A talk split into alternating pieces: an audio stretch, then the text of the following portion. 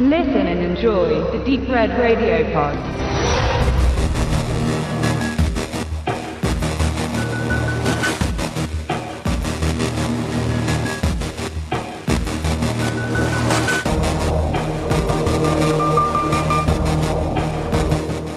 David Cronenbergs Stereo, eine Besprechung seines ersten Langfilms aus dem Jahr 1969 nach zwei Kurzfilmen Transfer 1966 und From the Drain 1967.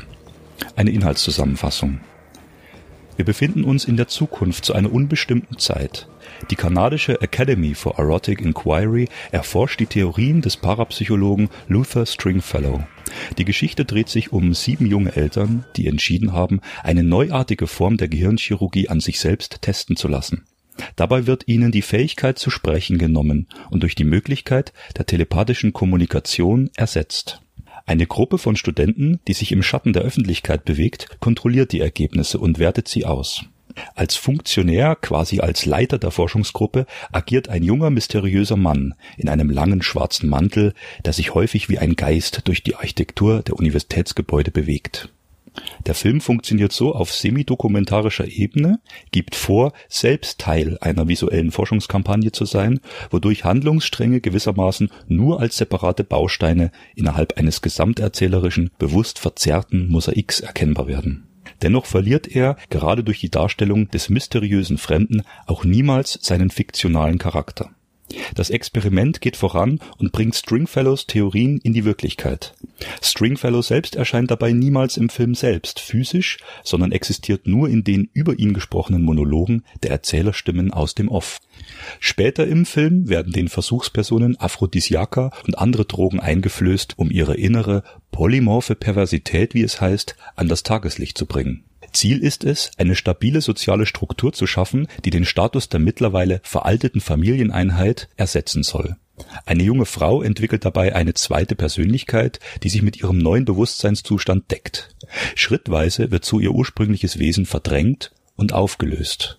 Der Film endet damit, dass die Forschungsobjekte, wie sie heißen, voneinander isoliert werden. Eine unerträgliche Feindschaft entsteht zwischen den Personen, Gewalt kommt zwischen ihnen auf und die Situation eskaliert. Das Experiment fordert Opfer.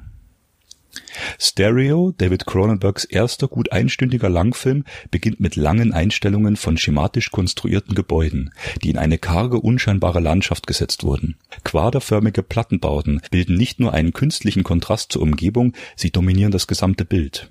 Das kanadische Universitätsgelände, das Cronenberg für diesen Film und auch seinen unmittelbar folgenden Crimes of the Future von 1970 als Drehort gewählt hatte, wirkt wie die letzte Bastion des modernen Menschen und ist dabei sehr von der zeitgenössischen Architektur des Landes geprägt.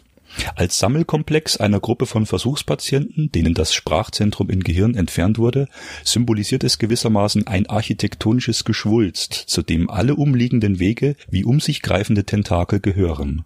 Der Verlust der Intimität, die Isolation des Individuums wird hier mit geringsten Mitteln, dafür umso effektiver inszeniert.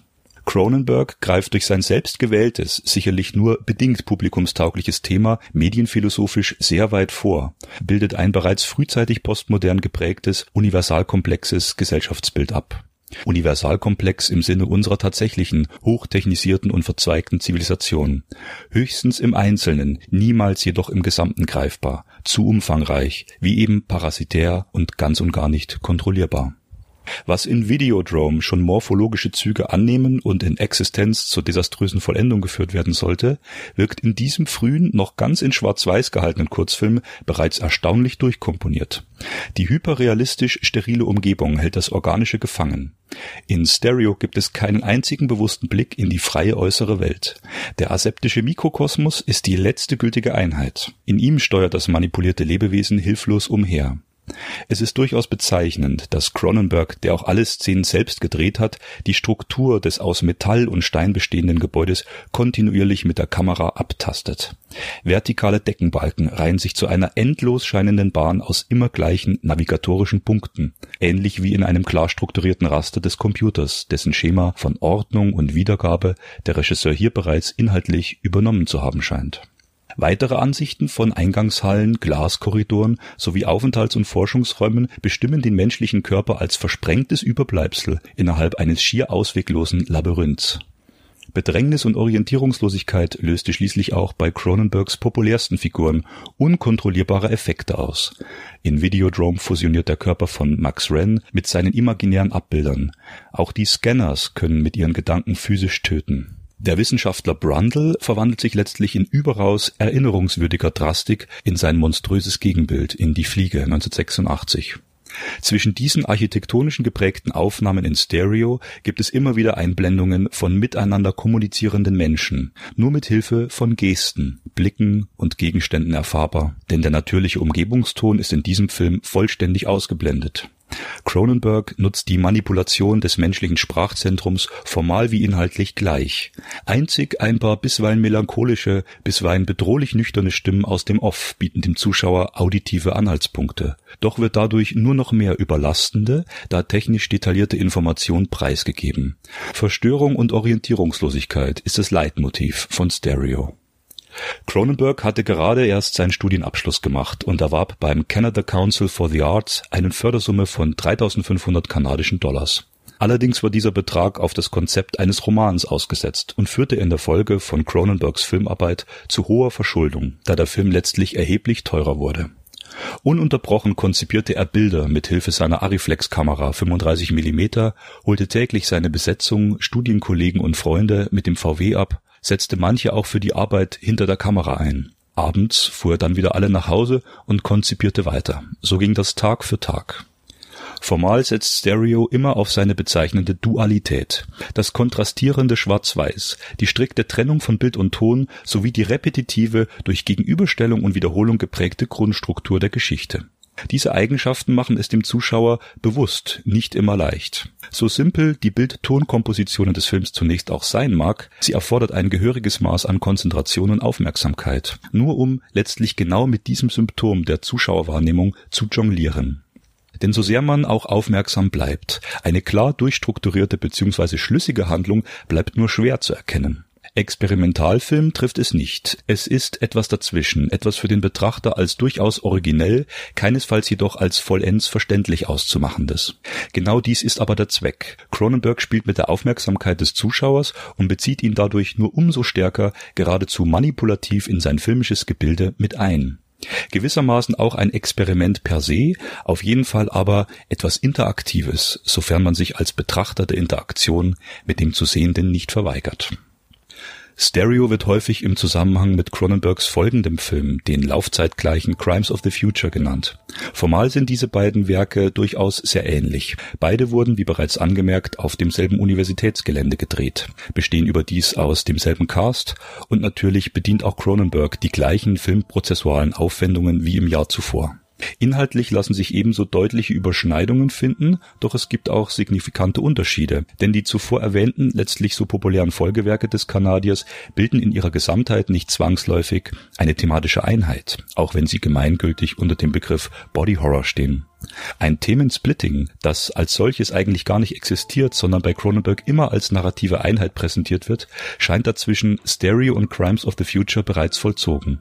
Ersterer beschäftigt sich dabei vorrangig mit der Frage nach gedanklicher, nach mentaler Bewegung. Hier findet noch kein sichtbares Körperkino statt. Demnach bleibt Stereo vor allem prägend für Scanners, für The Dead Zone und später für Existence.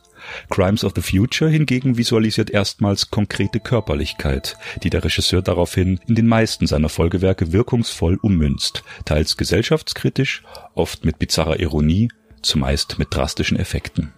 Nach über 40 Jahren war Cronenberg mit A Dangerous Method, eine dunkle Begierde 2011, nun beim edel ausgestatteten Psychoanalyse-Biopic angelangt. Heruntergebrochen auf ihre thematische Essenz sind sich diese beiden zeitlich weit auseinanderliegenden Werke Stereo und A Dangerous Method überraschend ähnlich. Die Unfähigkeit zuzuhören bzw. zu verstehen stellt das zugrunde liegende Motiv dar. Auch der relativ späte A History of Violence von 2005 übernimmt mit der Zerteilung einer sozialstrukturellen Einheit, der scheinbar normalen Familie, viel von diesem ersten Spielfilm. Cronenbergs dazwischenliegender expliziter Body Horror fiel perfekt in das aufkommende Zeitalter technischer Reproduzierbarkeit, womit der Regisseur wohl zeitlebens assoziiert werden wird. In seinen jüngeren Filmen erscheint der Stoff häufig in ungewohnter Retromanie, so in Spider oder A Dangerous Method, ist aber genau wie in Stereo auf das Elementare reduziert. Es zählt nun seit jeher die Erkenntnis, auf das Wesentliche zu achten, dann finden selbst solche scheinbar unterschiedlichen Kinder filmischer Zeit ihre intendierte Zusammengehörigkeit. Wir können für Stereo eine absolute Empfehlung aussprechen. Ein wichtiger und interessanter Einstieg in Cronenbergs Oeuvre. Er ist erhältlich auf der Arrow Video Blu-ray David Cronenbergs Early Works zusammen mit Transfer, From the Train und Crimes of the Future und war mit Crimes of the Future im deutschsprachigen Raum zuvor auf einer DVD veröffentlicht. Doch ist es heute noch ein relativ unbekanntes Werk von Cronenberg und verdient nachdrücklich Beachtung.